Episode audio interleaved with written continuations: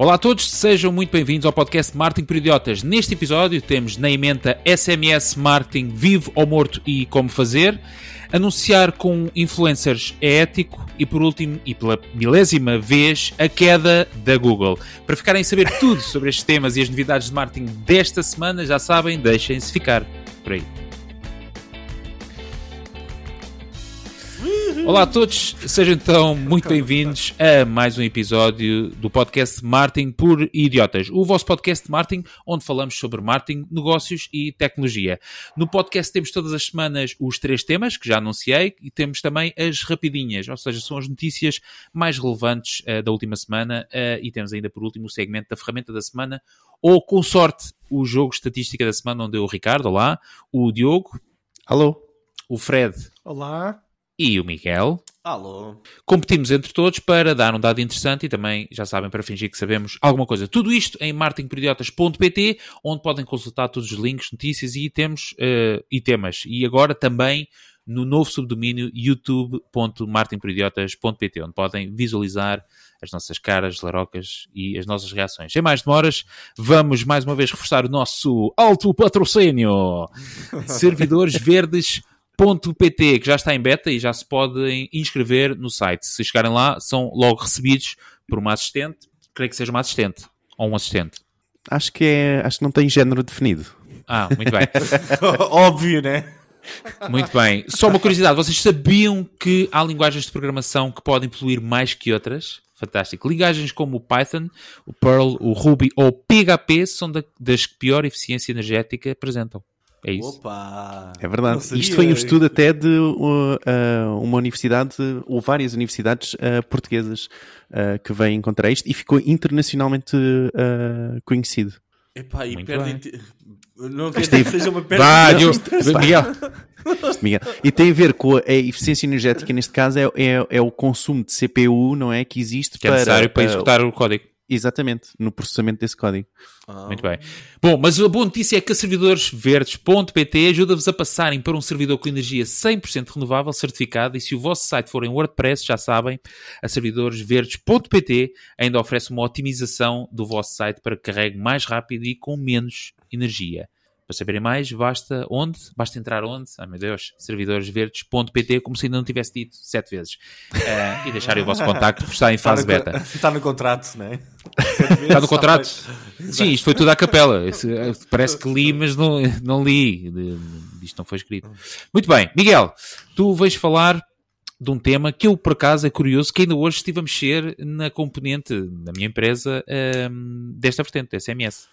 É verdade. Portanto... Nós aqui trazemos, trazemos, sempre os, trazemos sempre os temas naqueles momentos em que a onda ou a tendência começa a voltar. Uh, na, semana, na semana passada, o Diogo falou sobre como podemos, podemos promover a nossa marca no mundo, onde aparentemente as estratégias de conteúdo estão a mudar, a forma como as pessoas pesquisam estão a mudar e a forma como as marcas interagem com os seus clientes também vai mudar.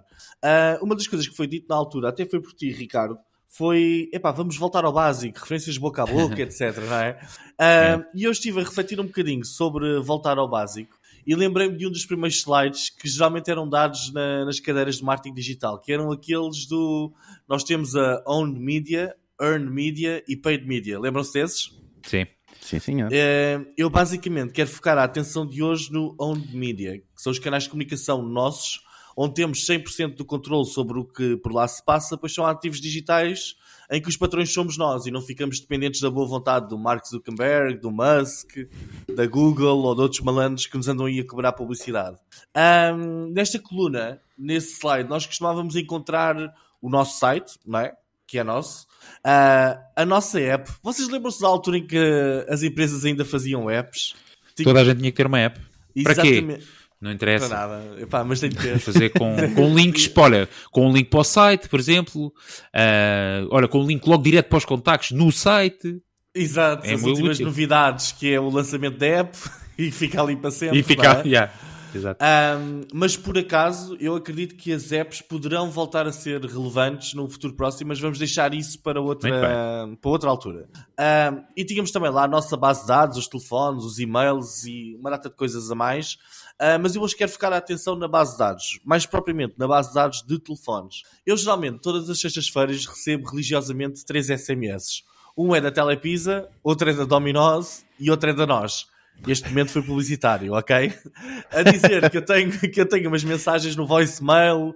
Epá, que eu sinceramente nem sei abrir o voicemail, mas tenho lá uma data de sempre mensagens, deixar lá umas mensagens e tal. O que é um facto é que um dos negócios que eu tenho, cujo nome eu não vou dizer para não criar problemas com a administração deste podcast, trabalha com, trabalha com a automatização de SMS, mas de uma forma mais para vendas e cobranças, com ligações a referências multibanco, etc. e a landing pages. Mas eu nesse negócio tenho alguns clientes fiéis há já uns bons anos e tenho a certeza que para cobranças e vendas os SMS funcionam muito bem. Isto são dados que eu tenho mesmo. Para branding, eu sinceramente não tenho muitos clientes nessa área, mas conto com o Fred. O Fred tem a plataforma smsonline.pt tu acredito tenhas uma ideia melhor de como é que isto funciona para branding, mas tens a tua oportunidade depois no final para, para falar sobre isso.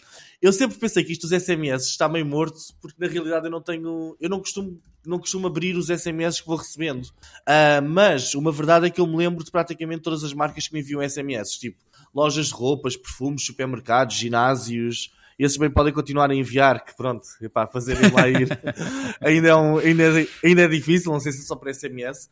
Mas eu pronto, eu fui pesquisar um pouco e agora para terminar, sobre isto, se, a, se esta técnica de marketing, de, de SMS, marketing, está viva ou morta. Eu tenho alguns dados do HubSpot em que dizem que 72%, 72 das pessoas que recebem um SMS costumam responder à marca em 10 minutos. São aqueles em que a marca pergunta alguma coisa.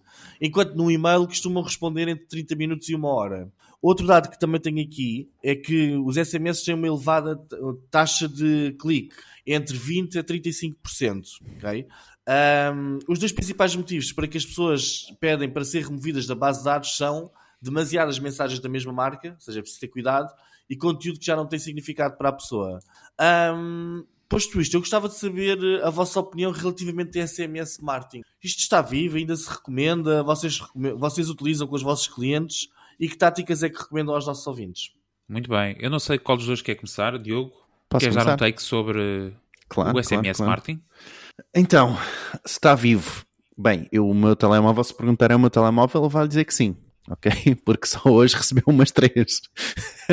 Portanto, que ele está vivo, está, ok? Um, Agora, uh, quanto à sua eficiência, isso poderá ser outra coisa, ok? Uh, e, e, eu recordo, não sei se o Fred também terá presente uh, esta, esta, esta ideia, e se vocês também se não terão presentes esta ideia, mas que a, a taxa de abertura de, das SMS há 10 anos atrás ou há 5 anos atrás, já não me recordo, é, acho que era para aí há 10 anos atrás, era de 100%. Não sei se recordam disto a taxa claro. de abertura de, de, SMS, ok? Era muito, muito elevada. E SMS marketing já existe bem mais do que há, há mais de 10 anos. Desde que existem SMS, no fundo, existe SMS marketing. Ou pode existir SMS marketing. Portanto, a, a, a, minha questão para vocês é isto foi há 10 anos, não é? Uh, e eu percebo isto que o, que o Miguel estava aqui a dizer, que é, ele, ele não abre as suas SMS. Eu também hoje em dia uh, uh, quase não abro, não sei quantas SMS tenho por ler, mas tenho várias, ok? Mas, uma coisa é certa: as SMS não têm um spam filter, não têm um filtro de spam, ok? E a, a não ser que vocês bloqueiem um número, não é? a, a, não ser que vocês se retirem dessa lista, a empresa pode-vos enviar essa SMS. É claro, vamos dizer que vocês deram os direitos em termos de RGPD, tudo ok? Mas essa empresa tem, uh, consegue-vos então enviar uma SMS, não é? Um, e a visualização da, ou da pré-visualização de onde veio aquela SMS, ou seja, por exemplo, o Miguel claramente sabia que a Telepisa, a Dominos e a, e a nós tinham enviado, portanto a marca está lá, não é? As três marcas estiveram no, no, no top do, do Miguel. Agora vamos perguntar ao Miguel: Miguel, hoje quantos e-mails recebeste de diferentes marcas e quais foram as marcas? Epá, pois, uh, relativamente a e-mails eu não tenho ideia, mas a SMS geralmente tenho sempre ideia. Estão a ver a diferença? É? Portanto, é, é, impactante esta, esta diferença, não é? Não quer dizer que as pessoas tenham lido, como o Miguel, não leu, não, se calhar não leu qual era a promoção da Telepisa. Leste, Miguel? É, é sempre a mesma. É parecida, mas. não, mas eu, eu vejo. Eu, eu não leio. Eu não o preview, não é? Vejo o preview, eu vejo. Exato. Hoje, oferta exclusiva de e pronto, não vejo mais nada. Mas vejo Telepisa e vejo a oferta. Um bocado da oferta, não é? Portanto, eu, tá, eu acho que top isto, mind, é? eu acho que isto, sem dúvida, sem dúvida, portanto, eu acho que isto, isto dá assim um, um pouco de, de, resposta àquilo que o Miguel estava a falar. E acrescento também, não é? O baixo custo de SMS, não é? Portanto, quando nós competimos, por exemplo, SMS uh, versus outros canais, como eu recordo-me de uma experiência que, que, que, fiz ainda não há muito tempo, não é? Uma experiência não, mas que, que tinha com um cliente, um, epá, e, e era muito mais uh, uh, cost effective, não é? Portanto, em termos de custo de aquisição, ou neste caso, custo de compra, um, quando nós enviávamos uma SMS versus o custo por clique de Google Ads, ok? O custo por clique, neste caso o custo por visita da SMS, era mais barato do que o custo por uh, o custo de clique por uh, Google Ads, ok? Não é? Portanto, e isso tem, tem um impacto grande, para não falar na taxa de conversão que também era grande, porquê? Porque os utilizadores já nos conheciam, não é? Porque por norma isto é, é no fundo um pouco de remarketing, portanto, um, uma espécie de remarketing mais barato. Portanto, sim, funciona ainda, ok? Não sei por quanto tempo, um, mas pelo menos com a experiência que eu tenho, funciona e funciona muito, muito, muito bem. Agora, já sabem, ser apologista do RGPD, de uh, sermos apologistas de devemos ter a autorização dos utilizadores para uh, podermos enviar essa SMS e essa mensagem e uma forma dos utilizadores conseguirem dizer que não querem receber mais essa SMS. Essa, fo essa forma de dizer que não querem receber mais é num daqueles links muito tamanhosos que uma pessoa até fica em terror só de pensar que pode clicar lá por engano. Aqueles têm assim códigos muito esquisitos, não é? Parecem vírus. É uma boa tática. não, mas o link estava lá. Fred, força. Bom, eu vou aproveitar este pequeno momento em que me foi oferecido um espaço de publicidade da smsonline.pt para fazer aqui o texto histórico Meu Deus. rápido. Isto apanha uma coisa e é então, logo, tal.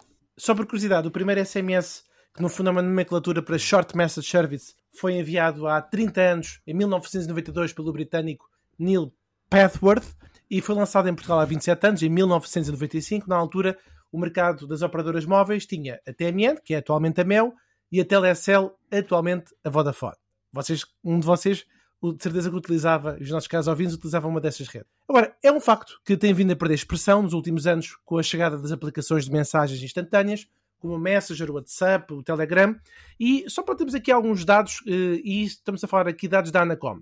Eh, antes de ir aos dados, eh, lembrei-me aqui de mais um dado que pode ser curioso, que foi no ano 2000 que surgiu o MMS, Multimedia Message Service, que permitia a adição de elementos de multimédia, mas nunca teve uma grande expressão. Ora bem, 2012. Porquê que é importante? Porque 2012 é considerado o pico do tráfego. E nessa altura, em 2012, o período em que cada utilizador enviava 180 mensagens, 180 SMS por mês. 2021, os últimos dados da Anacom mostram que cada utilizador está a enviar 68. 68. Portanto, menos 62% em comparação com 2012. Ora bem, hoje são enviadas cerca de, em Portugal, 10 milhões de SMS por ano. Agora, há aqui uma particularidade que realmente vale a pena. Então, se, está, se perdeu menos de 62% em comparação com uh, o ano de 2012, por que é que ainda se utiliza? Bom, os argumentos eu acho que o Diogo explicou-os com muita clareza, nomeadamente o facto de ter taxas de abertura muito altas e, e não ter filtros de spam, a não ser que sejam colocados ou pelas operadoras ou pelos fornecedores de terceiros. Por exemplo, no caso da minha plataforma, sempre que há. O que é que houve de novo?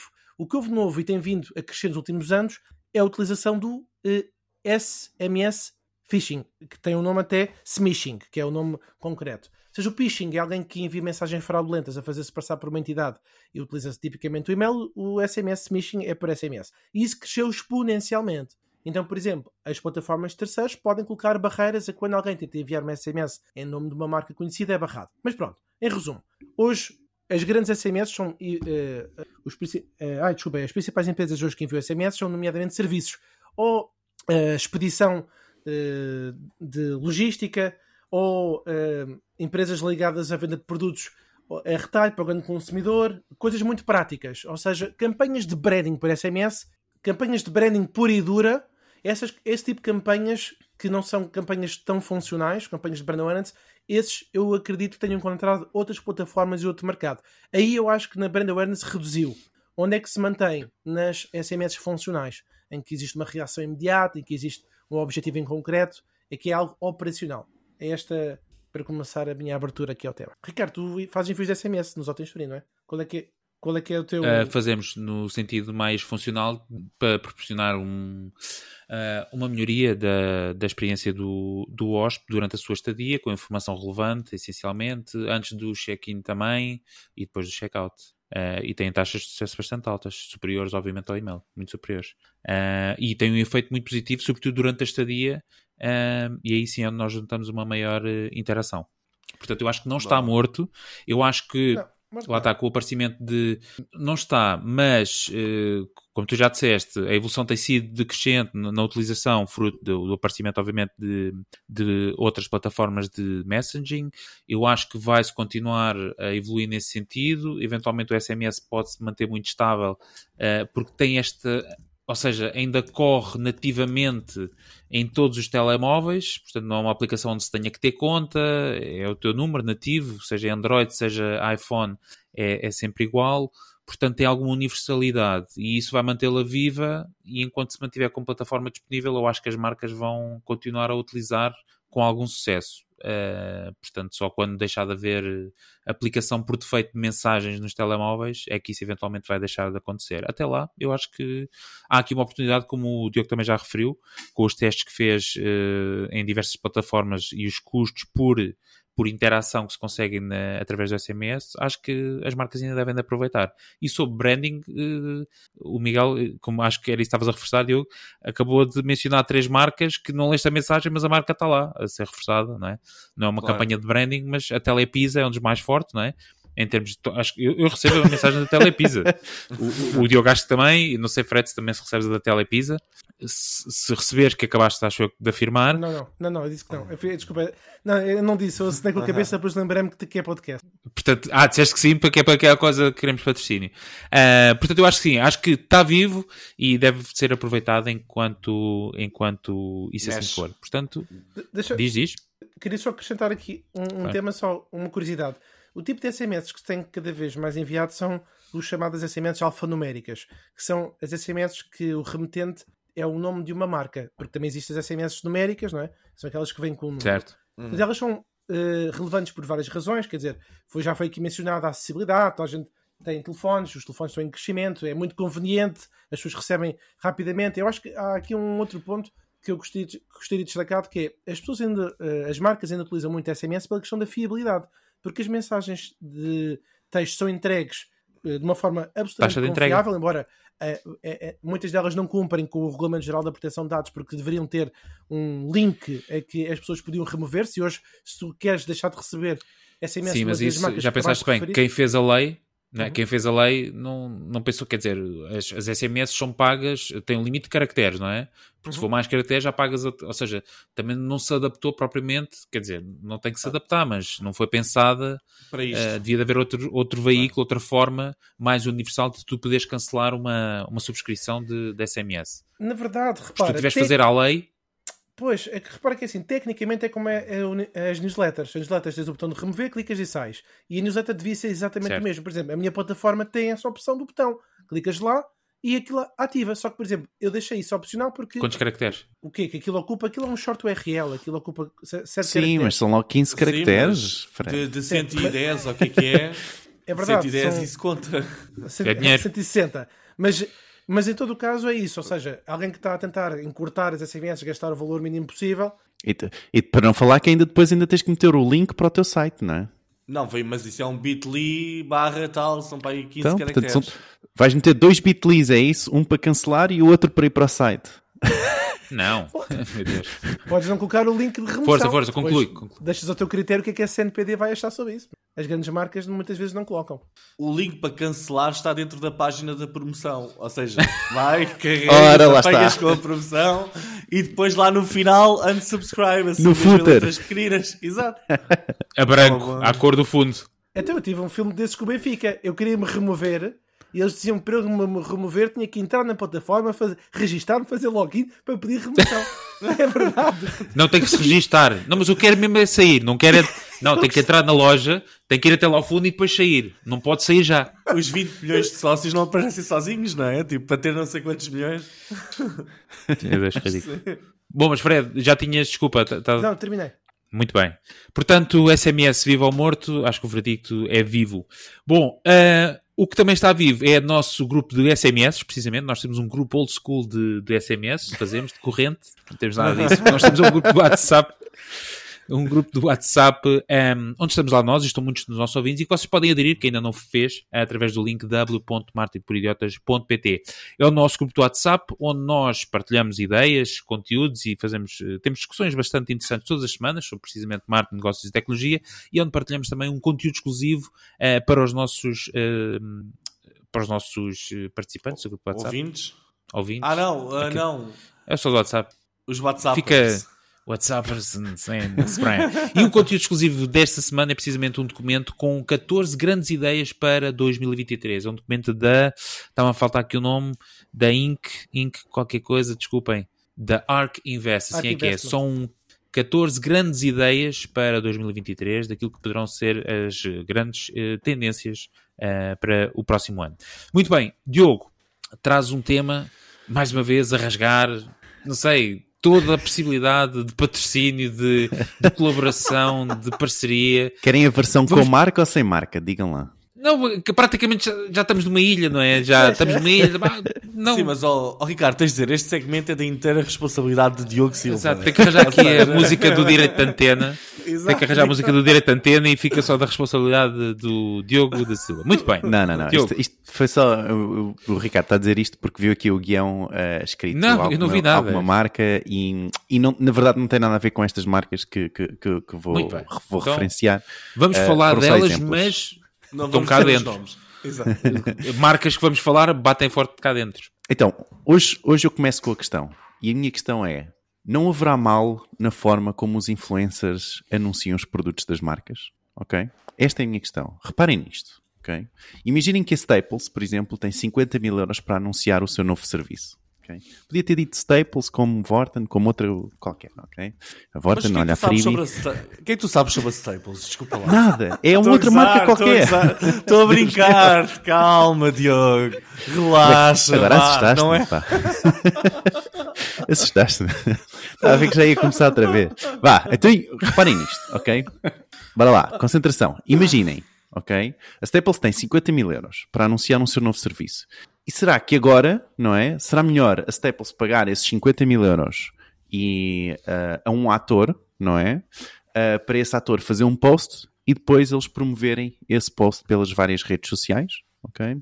Ou será melhor a Staples pagar esses 50 mil euros, não é? Contratar esse ator, ok? Que eles querem aquele ator, porque se identifica com o serviço, por exemplo, ou porque identificam aquele um, ator com o serviço e uh, contratam um ator, fazem um anúncio de televisão e distribuem então pelos vários canais de televisão. Okay? A minha questão não é uh, o que é que a Staples deve fazer neste caso. A questão que eu vos trago aqui é o peso que está por trás de cada um dos tipos de anúncio. Okay? Principalmente neste tipo de anúncio de post de influencer.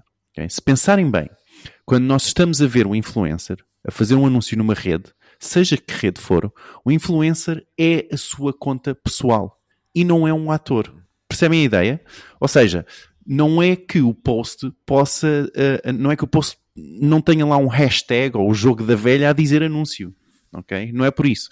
O tema é que nas redes sociais não há uma separação dos dois, dos dois, não é? O que é que é um ator e o que é que é a pessoa real. E qualquer produto que o, influencia, que o influenciador anuncie, não é?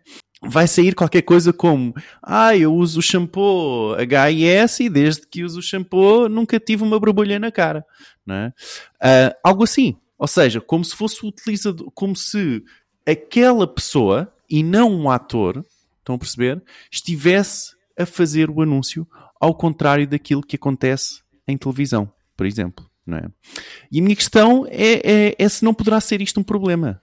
E não penso tanto nos Nuno Markles da vida, ou sei lá, pessoas mais conhecidas, okay? mas mais nos pequenos influencers que ainda estão a crescer E o critério de seleção dos anunciantes poderá ser muito baixo. E o primeiro ou a primeira wannabe influencer que veja uma marca XYZ a querer patrocinar, mesmo sem saber se o produto realmente funciona, se é banha da cobra, se é o, o creme do caracol, já, já não me recordo o que é que era, o reino do caracol. Baba de, Baba de caracol. Baba, Baba, Baba de caracol, exatamente. Baba ao reino. Há ali dois. um, seja o que for, aquele influencer wannabe possivelmente vai aceitar o patrocínio, não é? E não é porque o patrocínio pague muito bem, mas sim porque de repente aquele patrocínio não é, faz aquele utilizador, aquele wannabe influencer mais famoso, não é? Faz sentir mais famoso. A minha questão é se nós não estamos a fazer mal, ok?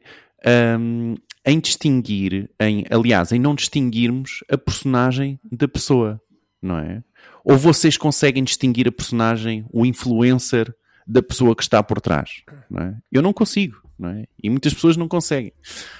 Um, e, e, e, não sei se isso não, fa não nos faz mal como sociedade. O que me leva a questionar, ok? Se isto é algo ético para uma marca fazer, não é? Se é ético para uma marca se aproveitar desta questão, não é? Para uh, anunciar através do influencer. Esta questão de as pessoas não, cons não conseguirem distinguir o que é um influencer que está a trabalhar e que está ali para a trabalhar como influencer, não é? Certo? É, seja pelo lifestyle, seja pelas dicas de, uh, de well-being do dia, seja por, pelo que for, aquela pessoa tornou-se um influencer, não é? E isso é um trabalho de influencer, certo? Um, isso não ser possível separarmos do que é que é uma pessoa real. Se realmente aquela pessoa utiliza o shampoo HS e não tem borbulhas, ou se não tem nada a ver, não é? Ou se bebe o creme do caracol, não sei. Okay? Essa é a questão. Será que é ético, tendo isto em conta, anunciar como uma marca? Deu para perceber agora, Fred? Mais ou menos. E eu não sou o Fred. Queres tentar descompactar, Ricardo? Não, posso compactar, porque tu pões aqui várias questões de dois lados. Um é do lado do ponto de vista da marca, ok? Que é se é se a marca uh, fere a sua, os seus valores e a sua ética ao se aproveitar ou de pequenos influenciadores ou, ou de influenciadores já médios para fazê-los ser veículos de promoção da marca, quando na verdade eles só usam isso para, para, benefício, para escalar, para ser mais relevantes, etc. E a marca simplesmente está a falsear uma imagem de que aquela pessoa, aquele influenciador, aquela personagem uh, está a utilizar o produto. Portanto, se é ético, epá, é ético fazemos isto. Ela nem sequer gosta do produto, nunca falou em nós, a gente agora chega aqui, está a enxovalhar o produto por dentro, pela goela lá dentro, só porque lhe vamos pagar, lhe vamos dar isto. Isso é ético? Isso, acho que isso é uma questão. Sim, Sim. É isso? Mais ou menos? Sim, sim. Mais, mais ou menos, por aí. Sim, sim. Mais ou menos. e a outra do parte do, do, da influenciadora, não sei se estavas a falar a questão aqui. Que da é, influenciadora inf... não me interessa tanto, atenção. Isso certo, eu acho okay. que é mais ao nível da marca, não é? Esta questão de uh, uh, nós tendo, tendo esta ideia de que o, a autenticidade é uma das coisas uh, que nós, como marca, conseguimos explorar ao anunciar com influenciadores, não é? Mas sabendo que essa autenticidade é falsa, ou pode ser falsa, não é? Uh, uh, eu ia só para aí o paralelo para um seguinte. Imaginemos, eu tenho uma marca de sumos, não é? De sumos, de shakes ou uma porra qualquer. E pronto, não tenho um budget muito grande, que é a maior parte dos nossos ouvintes trabalham em marcas que não têm budget grandes, mas a gente vai àqueles então micro-influenciadores que até têm uma audiência que nos interessa para o, para o produto em questão que nós queremos promover e chegamos ao pé deles e dizemos, olha, gostávamos muito que tu experimentasse a nossa marca e gostávamos que tu promovesse a marca, temos aqui um budget de X, ou damos de X produto, ou qualquer benefício que seja. Certo e a pessoa que nunca ouviu falar de nós, não é? Acaba por bom, aceitar e fazer aquilo. Agora, eu ponho do ponto de vista da marca, pá, eu estou a falar com a audiência que quero, estou a utilizar aquela pessoa. É porque, sabes o que é que eu acho que acontece? E vou usar aqui um take muito rápido, que é, e já vejo isso acontecer muito, as influências, mesmo as micro-influenciadoras, sabem o impacto que tem, pelo menos a médio e longo prazo, de estarem a veicular e a promover produtos que na verdade elas não acreditam. Elas ou eles, pronto, quem seja. Portanto, uh, ao início do mercado de influências em Portugal isso até acontecia, né? qualquer porcaria ia. Hoje em dia eu vejo já, já, algum critério. Já vejo algum critério. Agora, isto do ponto de vista do influenciador, para, não, para ele não, próprio não cair, um, cair no, nesse erro não é? De daqui a 6, 7, 8, 9 meses, as pessoas virem cobrar a dizer, ah, andaste a promover este produto e afinal nem sequer gostas disto, ou nem sequer. E já tivemos aí exemplos. Exato, o exemplo do curso do outro rapaz que é. deu um escândalo enorme. Moedas é? e de casas de apostas, Exato, para é? e. Pronto, não sei, mas não quero estar a tirar o take, eu acho que está mais ou menos percebido do ponto de vista da marca. Exato, exato. Do tipo, e se for ao contrário, se for a influenciadora vir ter com a marca e dizer, pá, eu adoro os vossos produtos, gostava que a gente conseguisse fazer aqui uma parceria, porque curto mesmo bué. Perfeito, não é? Eu acho que isso é, isso é, é completamente diferente, não é? Oh, Diogo, eu acho que tu fizeste várias perguntas uh, e depois repetiste agora, quando acabaste outra vez uma, eu, eu, vou dizer o que é que eu interpretei e já dando aqui algumas, uma pequena opinião. Eu acho que realmente. Uh, é uma discussão mesmo, é mesmo isso. Discussão, sim. Portanto, ou seja, a pessoa e a personagem, basicamente é isto, não é? Uh, e a pessoa uhum. e a personagem realmente podem se sobrepor ou ser distintas, porque muitos influenciadores, quando estão a utilizar as suas personalidades reais nas suas publicações, aquilo que tu estás a chamar, entre aspas, autenticidade, no fundo significa que a sua personalidade é uma parte integrante da sua marca. Eu entendi essa parte. E também compreendo que em alguns casos, realmente, a pessoa pode apresentar uma versão mais idealizada ou amplificada de si mesma que não corresponde à realidade, portanto, cria uma personagem para atrair mais seguidores e aumentar a sua influência. Portanto, aqui o que me parece é que, independente, independentemente da abordagem, eu acho que é muito importante que os influenciadores, agora a perspectiva de quem, quem assume esse papel, que sejam autênticos, transparentes quanto à sua entidade, em, quanto à sua identidade e em relação às marcas que promovem. E nesse aspecto, há uma lei em Portugal, da Direção-Geral do Consumidor, que distingue, desculpa, desculpa, que agrupa um bloco chamado influenciadores e criadores de conteúdo. Foi por isso que quando tu usaste uma expressão atores, o ator figuraria na como criador de conteúdo. E esses são obrigados a um conjunto de regras, nomeadamente colocar a hashtag. Tu também sabias e mencionaste, mas é importante que o influenciador e o ator teriam agrupados no mesmo, no mesmo top. Mas ainda assim, tu ainda levantaste uma outra questão, que é a questão de, ok, ainda que haja separação ou não, há aqui uma questão ética. E realmente é um assunto controverso, porque pode variar dependendo de diversos fatores, incluindo as práticas específicas dos influenciadores, expectativas que o público tem, eh, as regulamentações, que no caso em Portugal já existe mas também é uma coisa que não, não tem assim tantos anos. Portanto, em geral, eu acho que eu acho que é considerado ético quando os influenciadores são claros, são honestos uh, em, em, relação às marcas que estão a promover, evitando enganar os seus seguidores. E agora ainda acabamos, vocês dois estavam a debater exatamente algo que foi percebido pela audiência como uh, um produto ou um serviço que não correspondia àquilo que a pessoa tinha como legado. Neste caso, o youtuber Window tinha como legado um conjunto de conteúdos de entretenimento e entra para uma área educacional do qual nunca se tinha ouvido falar. E isso gerou uma questão uh, controversa. Mas pronto, foi, é a minha percepção aqui, de, a minha resposta para aquilo que foi a tua. Muito bem, Miguel. Eu estava eu tava aqui a ver se encontrava algum influenciador da Staples que tenha, que tenha, tipo, tenha havido aí um problema qualquer com os post-its não estão a colar ou isso que o, comprou. a ver se o Diogo foi influenciado negativamente. Eu acho que é assim, o Far West, eu acho que o Far West foi mais no princípio e neste momento já acabou um bocadinho. Ou seja, os influenciadores percebem uh, que tem de haver algum tipo. Eu acho que eles próprios já têm mais ética do que havia anteriormente. Já não é aparecer por aparecer e não é promover por promover. Agora, hum, eu parece-me que aqui isto é um jogo que vai um bocadinho pelos dois lados, não é? Quando uma marca compra um influencer, compra um espaço no influencer ou um serviço de um influencer, basicamente ele está a comprar hum, o acesso à rede daquele influencer, não é? Eu acho que hoje em dia as marcas já deixam mais os influencers criarem o próprio conteúdo, porque eles, melhor do que ninguém, sabem comunicar com a audiência que têm.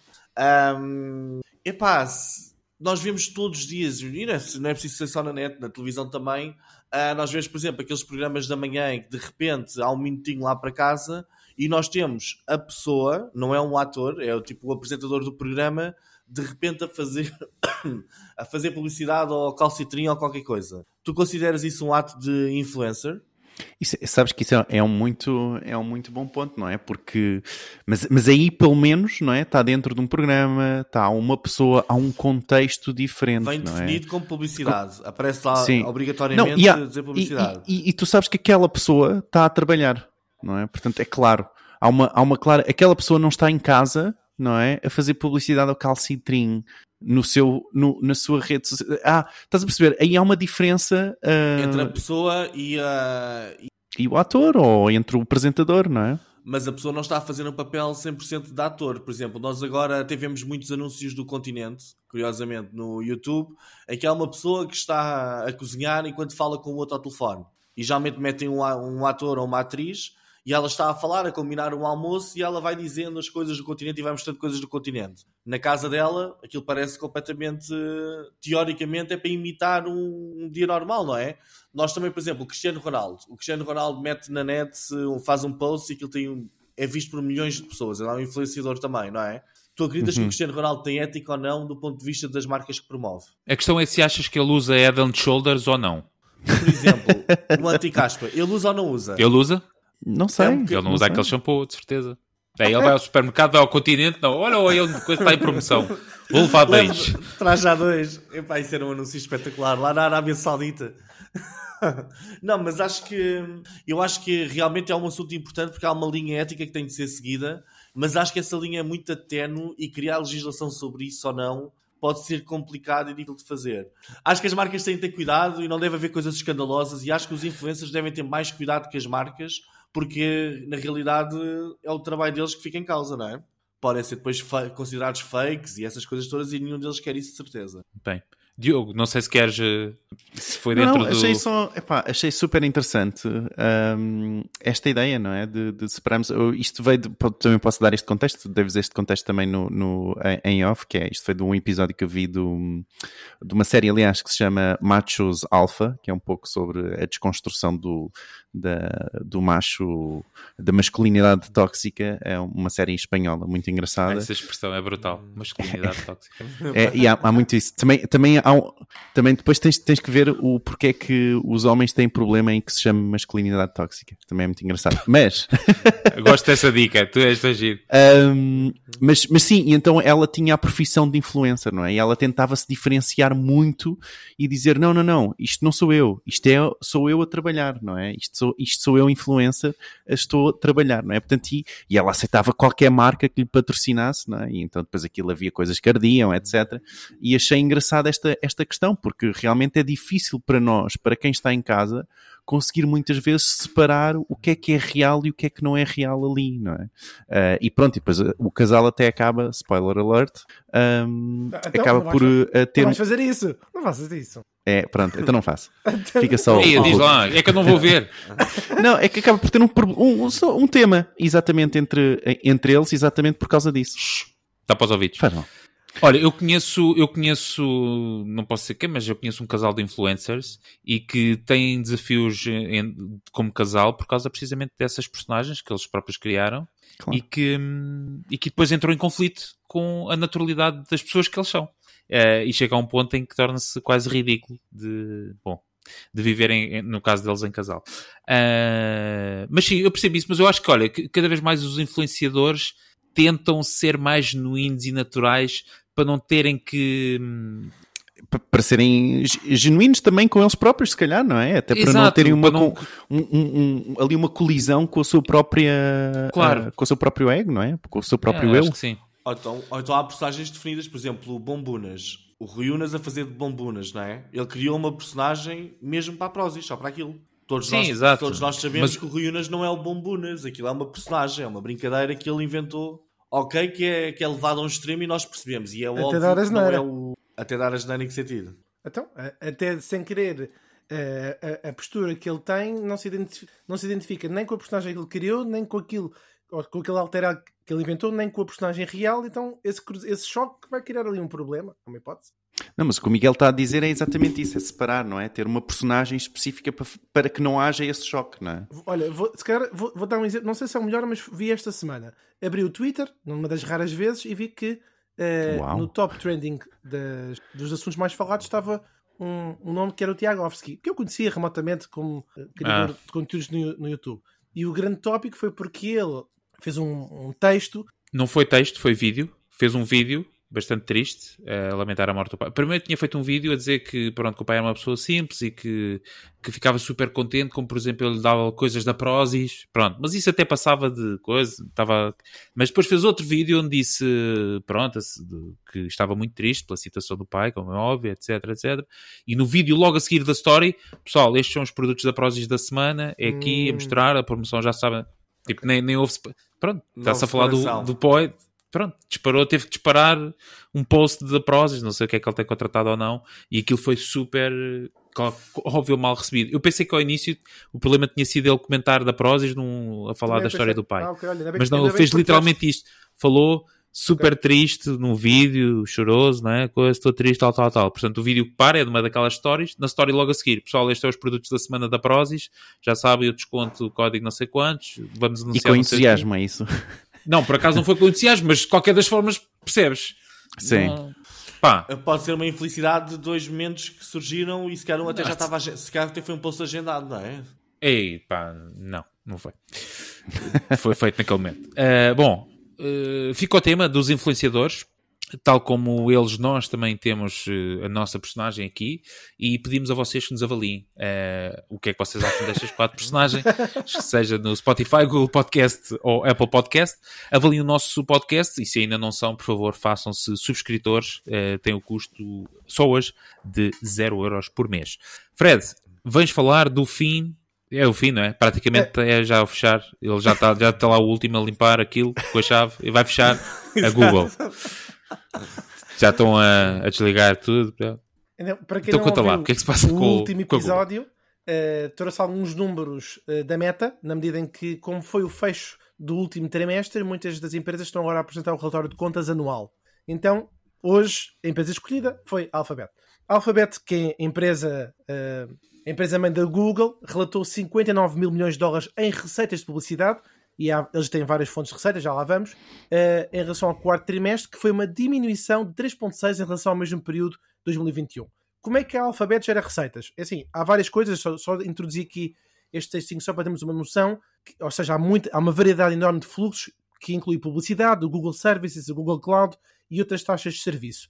Mas o que é importante reter é isto. A publicidade é a maior fonte de receitas e corresponde a 88% das suas receitas total no quarto trimestre do ano fiscal 2022. Qual foi a grande novidade deste relatório que foi apresentado esta semana? A novidade é que a Google relatou a primeira queda nas receitas de publicidade desde o início da pandemia. Houve um abrandamento no marketing online, que nós temos vindo a falar, que continua a pesar no negócio do gigante da pesquisa e não só, noutras empresas também. Agora, o que é, que é curioso? É que estes resultados marcaram a segunda vez em que as vendas da publicidade caíram desde que a Google se tornou uma empresa cotada em bolsa em 2004. 2004. Embora a fortuna da empresa tenha disparado durante o aumento da publicidade digital em 2021, a empresa enfrentou muitas pressões de uma economia que toda a gente tá, tem consciência, mas agora tem aqui um acréscimo, que é a inteligência artificial. Sim, senhor, estou a falar de quem vocês estão a pensar, concorrência fresquinha, chat GPT. Apareceram debates sobre Nós como devíamos... é que nós devíamos começar a beber um shot sempre que se diz chat GPT. Epá, temos, temos de beber um, um shot qualquer, temos de fazer um jogo com copos. Epá, porque realmente isto agora é o tema, não é? Mas já, continua, Fred, desculpa. Não, nem vou aprofundar muito, era só para dizer que realmente nós já falámos aqui no podcast e vamos continuar, certamente, porque apareceram muitos debates a dizer como é que o chat GPT podia transformar os negócios, a educação e muito mais. Já agora também estimulou a Microsoft a investir 10 mil milhões de dólares no OpenAI. Bom, esta semana a Google e o gigante tecnológico chinês Baidu revelaram os seus próprios chatbots. Na Google, o próximo chatbot chama-se Barth. Falaremos disto noutros episódios.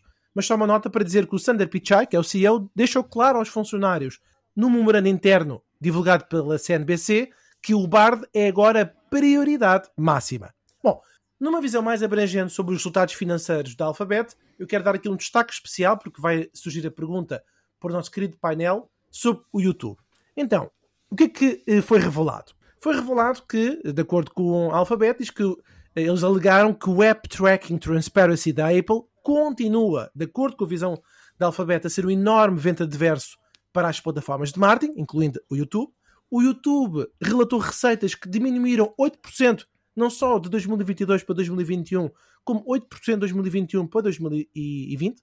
E mais uma vez, este abrandamento ultrapassou significativamente a procura. E agora eu queria só uh, deixar-vos aqui uma curiosidade, uma citação do chefe de negócios do YouTube que disse o seguinte: quais são as ambições que eles têm para o futuro? E acho que isto pode ser importante para nós estarmos atentos ao que aí vem. Então, o que é que o YouTube já tem? Diz eles, desculpa, diz o chefe do YouTube que o objetivo do YouTube é ser um balcão único para múltiplos tipos de conteúdos de vídeo. Eles oferecem música e têm uma versão premium com 80 milhões de subscritores, expandiram para o YouTube TV, no outono passado lançaram Prime Time Channels tornando os serviços de subscrição de streaming disponíveis tudo no YouTube, à la carte, e anunciaram, e falámos até nisso num podcast, um acordo plurianual com a NFL. Bom, só para fechar, para quem não sabe, uh, segundo a Nielsen, o YouTube é o líder de tempo de transmissão em streaming nos Estados Unidos. Em Portugal não é ainda, mas não se sabe, pode vir a chegar. E o dono do YouTube descreve que o sonho que eles têm para a plataforma é ser o, atenção a isto, verdadeiro agregador de televisão. Pergunta para vocês, reflexão para os nossos ouvintes. Será que o YouTube será o tal verdadeiro agregador de televisão? Outra pergunta. Por que acham que houve uma queda nas receitas de publicidade da Google no último trimestre? Será que foi alguma coisa a ver com inflação, inteligência artificial? Qual é que é o vosso palpite? Muito bem, obrigado Fred. Um, não sei, Diogo, Miguel, Posso começar eu, para ser simples? Então bora lá. Uh, eu tenho um bocado de medo deste, destas análises em que se diz quebra, subida e descida uh, relativamente a anos anteriores, epá, porque realmente nós viemos de uma situação completamente atípica. Ou seja, nós viemos de uma situação de Covid, onde pode algum, influenciar algumas marcas muito para cima e influenciou outras marcas muito para baixo, mas ninguém ficou indiferente. Ou seja, muitas vezes uma marca diz, epá, uh, baixámos aqui muito relativamente a 2020, ok? Mas 2020 é que foi anormal e cresceu demasiado, não é? E agora está a fazer uma correção de uma correção de mercado, ok? Um, eu acho, epá, eu acho uma coisa impressionante. Eu não, por acaso eu não esperava mesmo isto da Google. A ver agora memorandos internos a dizer que a prioridade máxima trocou e agora é o, o Barbo, não é? O que é que é? Eu, eu sempre eu sempre quis acreditar que estas empresas, estas super empresas, epá, são geridas de uma forma estratégica que eles sabem, pá, os próximos 10 anos, eles já sabem o que é que vai acontecer nos próximos 10 anos. E por isso é que se mantém no topo e tal. Agora não, agora parece que são geridas da mesma forma que se gera assim uma, uma PME, não é? Que é tipo, um concorrente fez uma coisa qualquer e pá, e nós agora vamos atrás e bora lá e vamos dar prioridade e vamos lançar já isto e tal. Eles já sabiam, de certeza, que a OpenAI existia, não é? Se eu já sabia também há um ano, epá, eu acho que eles também já deviam saber há mais tempo, não é? Eu acho que eles Ou não seja, estavam à espera da adoção rápida que teve não é, o ChatGPT. Nem foi o OpenAI, foi o ChatGPT especificamente, não é? Eu, eu, eu, continuo a achar que existe alguma teoria no lançamento do ChatGPT que tem a ver com a movimentação da Microsoft. Ou foi para convencê-los a anunciarem publicamente eh, este investimento, etc. Houve ali qualquer coisa, porque eles lançaram aquilo realmente Epá, foi, foi uma coisa, foi um lançamento que ninguém estava, acho que ninguém estava à espera. Mas também não é, epá, não vamos estar a falar sobre isto. Em relação ao YouTube ser o agregador da televisão, epá, eu acho que não. Eu acho que o YouTube perdeu, perdeu a oportunidade no passado. Eu não conheço o YouTube nos Estados Unidos, não, não tinha ideia que era a plataforma de streaming mais vista, whatever, mas eu acho que neste momento ainda se vai definir o quê? Diogo, Gostei só do whatever no final. É uma forma de stream, whatever, pá. Aquela análise bastante científica. Não, mas é pá, para falarmos, para falarmos em linguagem normal, não tenho que estar aqui agora a meter em grandes coisas. É assim, uh, eu acho que não, porque eu acho que o YouTube, o posicionamento para o YouTube e onde eles deviam investir mesmo é ser grande, o grande motor de busca de vídeo.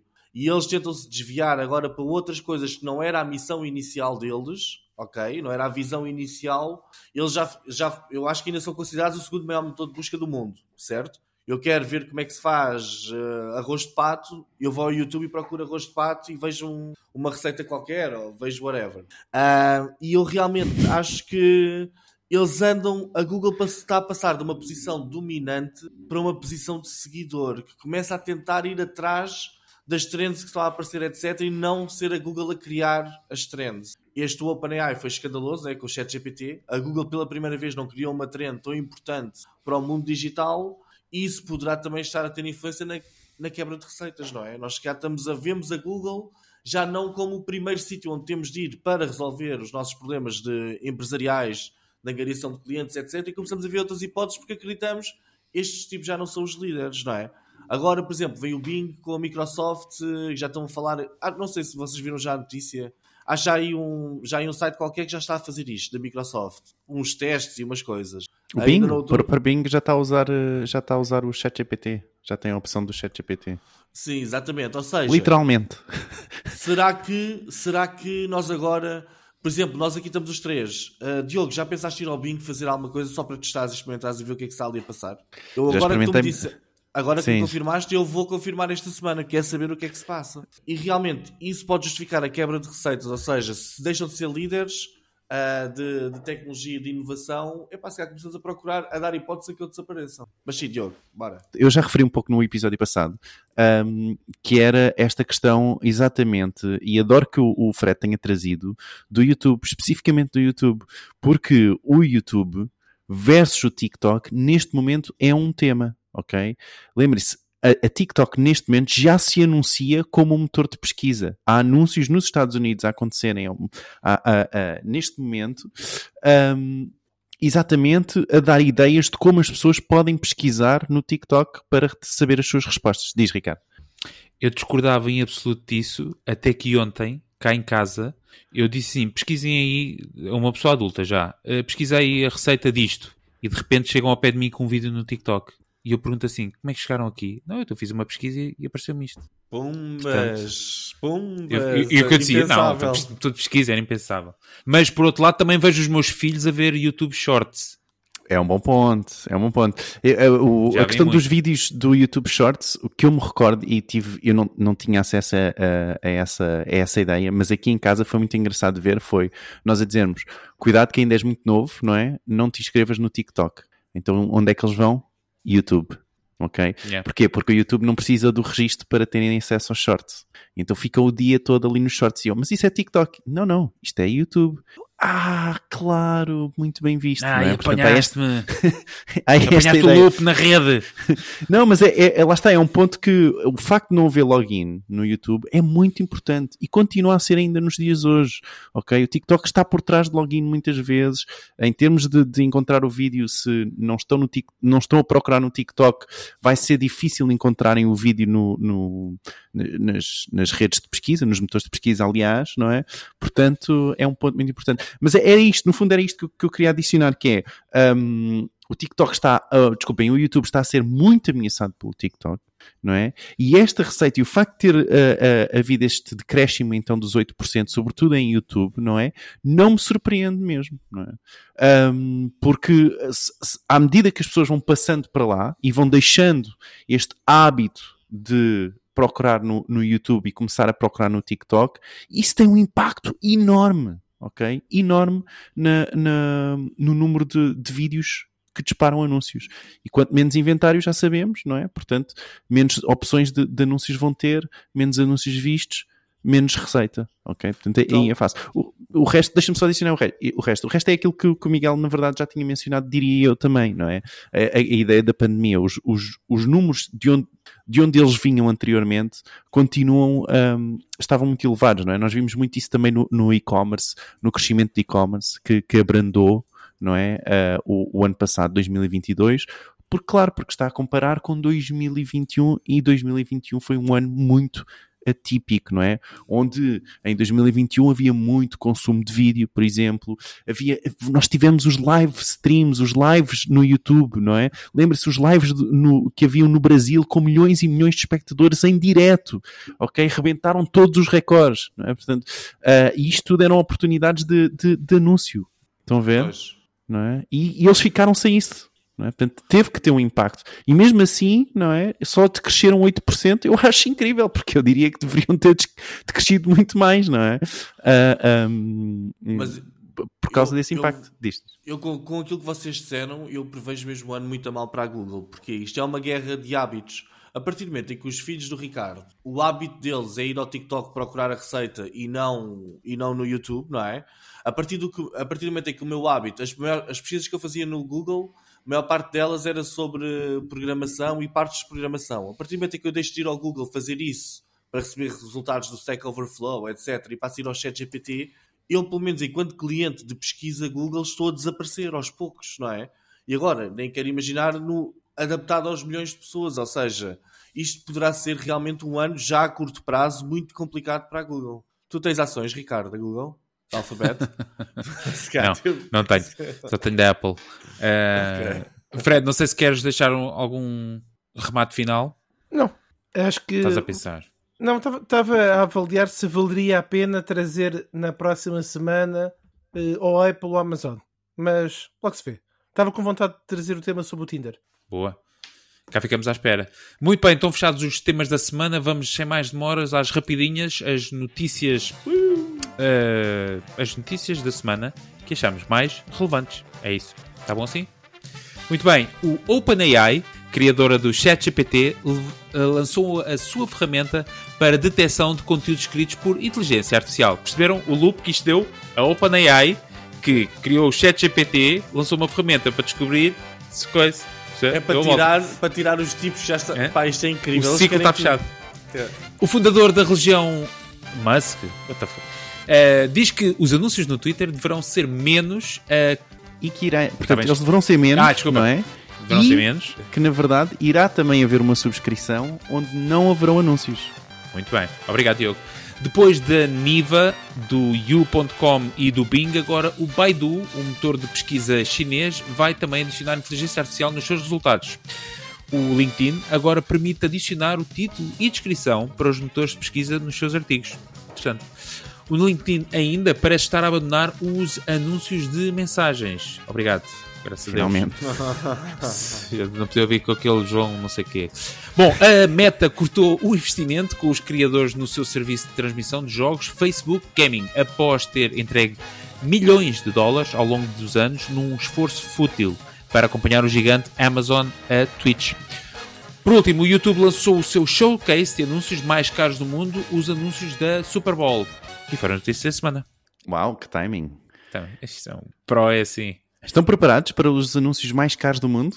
Pois estão, ia chegar. 12 de março. É 12 de março? Eles já começam a sair. Uh, não sei, é 12 de março, não sei, não sei a data. Não sei.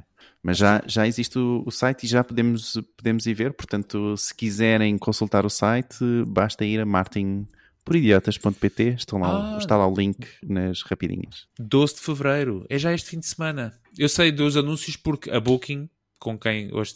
Mais um bate sério, só. Uh, com quem não interessa, uh, falaram hoje que, que, que ia ser lançado o, o, anúncio na Super Bowl, precisamente. Eles vão fazer um investimento grande nos Estados Unidos e vão começar com a Super Bowl, uma campanha de Super Bowl.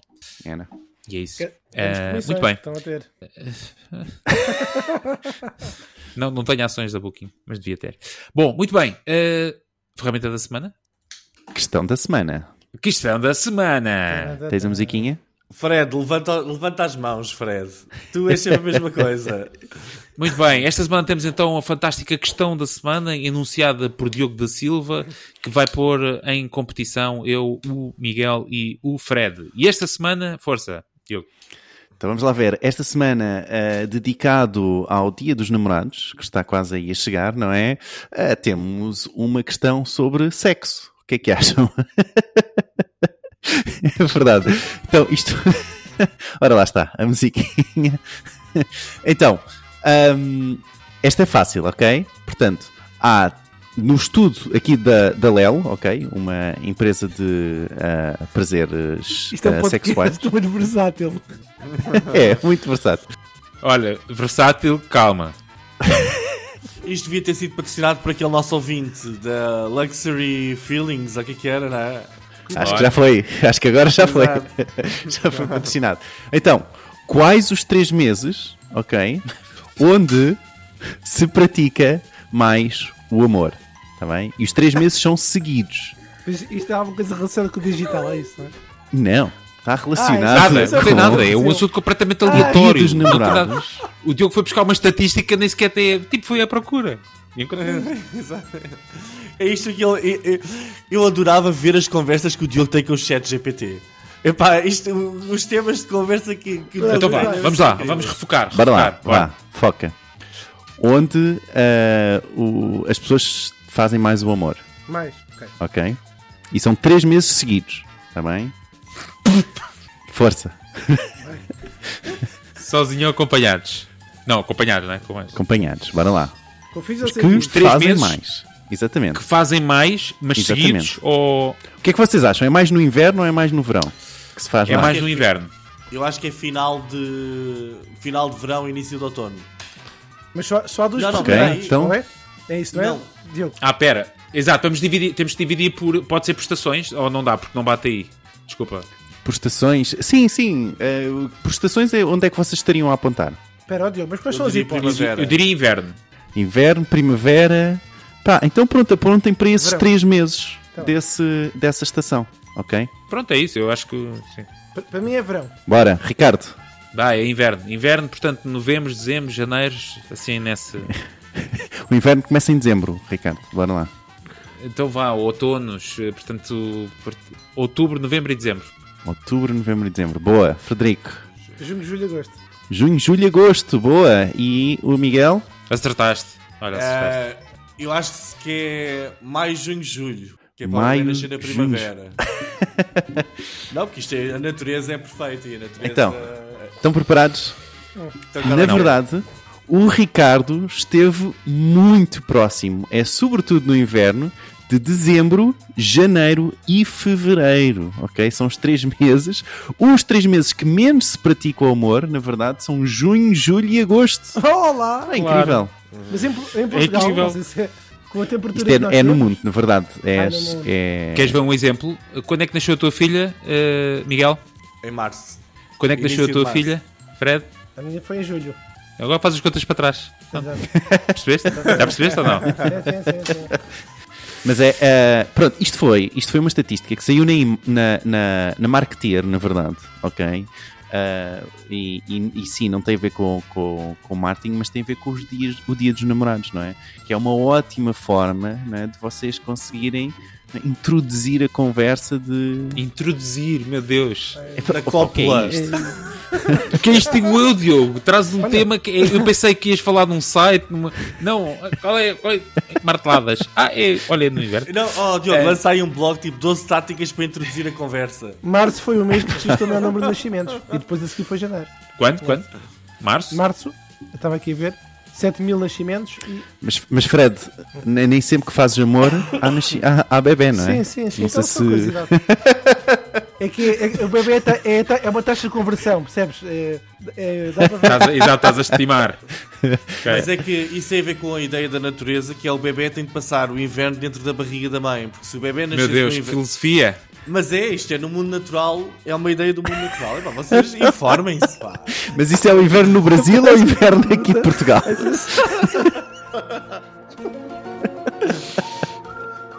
para a, semana, para a semana, a verdadeira razão pelo qual os bebés nascem em março. Toda, Toda a verdade. verdade. Toda a verdade. Bora.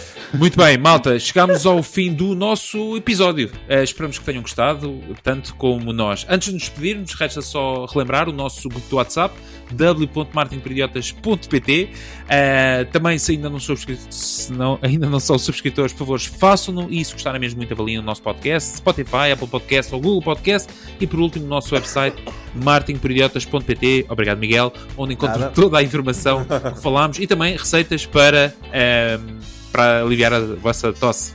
Muito bem, nós, como sempre, voltamos a ver na próxima semana, por isso, caríssimos, não percam o próximo episódio, porque nós também não. Tchau! Divirtam-se. Tchau.